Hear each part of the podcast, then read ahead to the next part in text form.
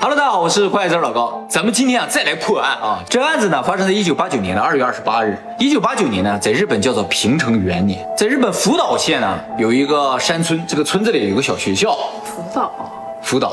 三幺幺大地震的时候，日本有一个核电厂发生泄漏，那个核电厂就在福岛。这个案子呢，其实也就在那个地方。学校里边有个女老师，放学了之后呢，她就回宿舍了。他的宿舍呢就在学校旁边。呃，大概晚上六点钟左右的时候，他去上厕所。八九年那个时候啊，日本尤其像村落里边啊，也不是那么发达的，所以厕所也是那种旱便。现在的年轻人可能都不知道了，就是以前啊，呃，大家都用一个公共厕所的，然后一个坑一个坑一个坑的，坑下面有一个化粪池的那种。嗯，换句话说，你从坑上面能看到下面的，简直是我的噩梦。对对对。所以没见过的人最好不要见过，反正是非常非常脏、非常恶心的那么一种厕所了。不过日本这个厕所还好一点，它不是好多坑在用一个化粪池，它是一个坑接一个 U 型管，一个坑接一个 U 型管，这有个蹲便，蹲便呢下面接个管子，然后到这边来呢就通到屋子外面去了，这儿盖了个盖儿，然后在这边排泄。都积攒在这个管子里，然后呢，到有人来清理的时候，他就到屋子外面把这个盖儿打开，然后把这个里边的东西抽走。这个女的在上厕所的时候啊，她就无意往这个便坑里看了一眼，看到一只鞋，这个鞋不是她的，她就觉得很奇怪，是个男性的鞋，她就又又紧张又害怕呀，马上呢，这个就跑到屋外面去了。我说了，它一个 U 型管出来，外边有一个盖儿啊，她发现盖子被打开了，她就往那个管子里看了一眼，结果发现一条腿。他吓得马上就打电话给校长和他公司的男同事。他胆儿挺大的，他看到鞋他还敢去后面看化粪池。对他不知道这个是怎么回事啊。日本六点钟已经挺黑的了。哦，二月份嘛，冬天天已经黑了，很黑。嗯，校长和学校的这男同事啊就都来了，一看呢说不行，这有个人呢，这不管是怎么情况，赶紧报警，是不是？警察就马上来了，来了之后呢，警察就把这个人就开始往外拽。怎么也拽不出来，卡得死死的。它这个管子三十六厘米，大概有你一个头左右。对我一个头大概三十六厘米。反正啊，成年男性的肩宽啊都在四十厘米以上。没有办法呢，警察呢就用了这个挖掘机啊，把整个这个 U 型管，也换句话说，把整个这个化粪池啊都挖出来，整个厕所挖出来，然后切割开来，把这个人给救出来了。然后发现这个人就已经死了，啊，而且呢死了不止一天了。这个 U 型管啊，两个竖管三十六厘米宽，底下的横管呢四十七厘米宽。这个人刚刚好就躺在里面，他上身赤裸，手里拿着一个毛衣按在胸口。给他挖出来之后，马上就清理了。法医就要检查了，法医说他的死因呢是由于在狭窄环境下的挤压，再加上周围温度很低，造成了冻死。那就应该是活着进去的呀。应该是啊，这不活着根本进不去。哎，这个图它正好对着那个厕所口啊，厕所口是吧？然后法医啊，在他身上没有发现其他的伤害，也就是说他应该不是被人硬生生的塞进去或者怎样。他脱了衣服才能进去，他穿着毛衣是进不去的。他脱了衣服也都进不去。这个拿出来之后呢，清理了，当场呢就有好多人认出这个人。嗯，这个人在当地非常有名。哎，这个人啊，二十六岁，身高一米七零，是个热爱体育、喜欢音乐的当地的一个非常有名的一个年轻人。他有名是因为他参加很多当地的活动。那么他和他的父母还有奶奶呢，一家四口住在一起。他高中的时候呢，啊，因为喜欢音乐，还组成了乐队。他任吉他手。他应该挺拉风的一个。对，而且身体非常的好，所以他不属于那特别瘦小的男性。那么他现在二十六岁呢，是在当地核电站的一个维护公司里啊做营业的主管，做营稳定的工作。对啊，非常好的工作，而且是营业主管。营业应该长得都蛮帅的。对，长得应该挺帅的。他还是当地村子里边叫青年会的一个部长，经常组织当地青年啊搞一些活动，所以当地人几乎没有人不认识他。那警察对于他身上没有伤痕，然后又是冻死这个事情，根据这样一个条件判断之后，觉得他呢是为了偷看女性上厕所，自己呢爬到了这个管子里，结果被卡住，然后由于天太冷了，自己又出不来，冻死在里面。哇，这也蛮拼的。对啊，警察呢只能得出这样一个推论。警察是这么觉得，但当地人都不这么觉得。嗯，接下来我就给大家分析这个案子有哪些疑点，为什么当地人不觉得他是一个能钻到那底下去偷看人上厕所的人啊？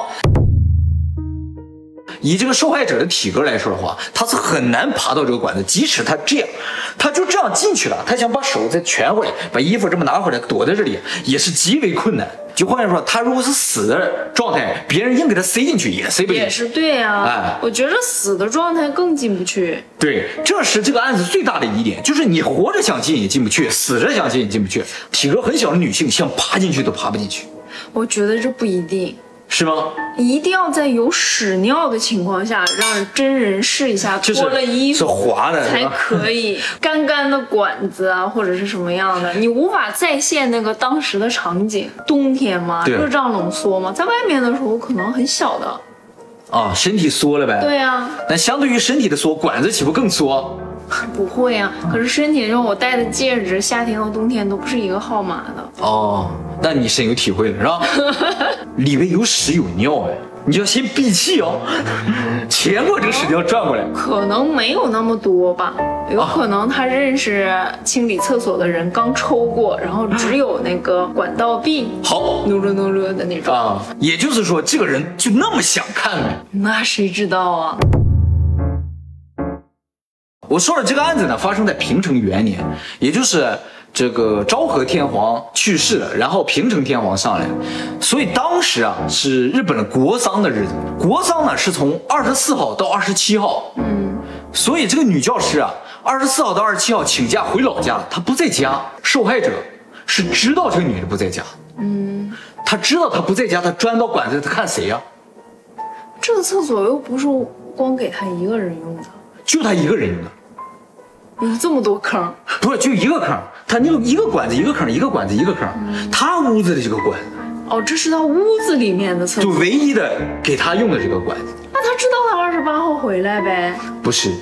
这个人呢是什么时候失踪的？是二十四号失踪的。呃，我们刚才说了，二十八号被发现嘛，根据他的僵硬程度推测，他是在二十六号死的，也就是说，最早他有可能在二十六号之前就已经在这个管道里，但是他知道这个女的在二十七号之前是不可能回来的。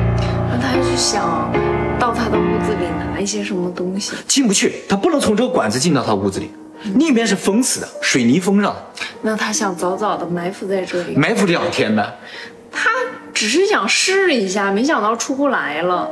啊，趁他不在家试一下。对，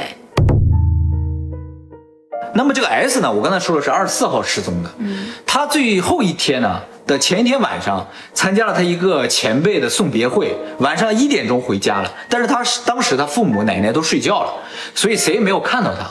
第二天早上，他父亲呢在屋子里看电视的时候啊，听到门口他说了一句：“我出去一下。”嗯，这就是他家人对他的最后的目击情报。虽然没有看到这个人，只是听到这么个声音，说我出去一下。早晨十点钟，二十四号，从那之后就再没有人见过这个人。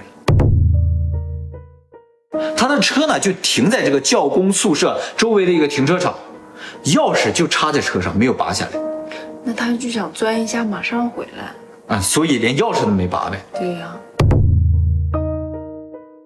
这个女教师看到一只鞋嘛，嗯，这个鞋啊有一只在她头顶上，另一只鞋呢在哪儿呢？离这个钻进去这个口啊很远的一个河岸上。也就是说，你要是脱鞋的话，它至少离那很远的一个距离已经脱掉了一只鞋，或者两只鞋都脱掉了，拿起一只鞋走到这个坑这儿，把这个盖儿打开啊，衣服脱掉，开始往里钻，拿着一只鞋吧钻进去卡在里边儿，那个人又不在家，对啊，你没人听见，结果他就啊冻死在里边儿，是这样一个流程，对不对？感觉上啊，但是这个鞋为什么要这样处理？他为什么不要两只鞋都都拿着？他拿一只鞋进去，可能挡挡，屎尿。另一只鞋留在河边，这样一会儿回来的时候身上肯定要脏啊，在河边可能还会再洗洗鞋子什么的。留一只鞋干净就行了，好吧？他要腾出一只手干点什么可能？对呀哎，那么这个警察呢，虽然也看到了这些疑点，但是警察呢实在给不出一个说法，也没有任何的线索能证明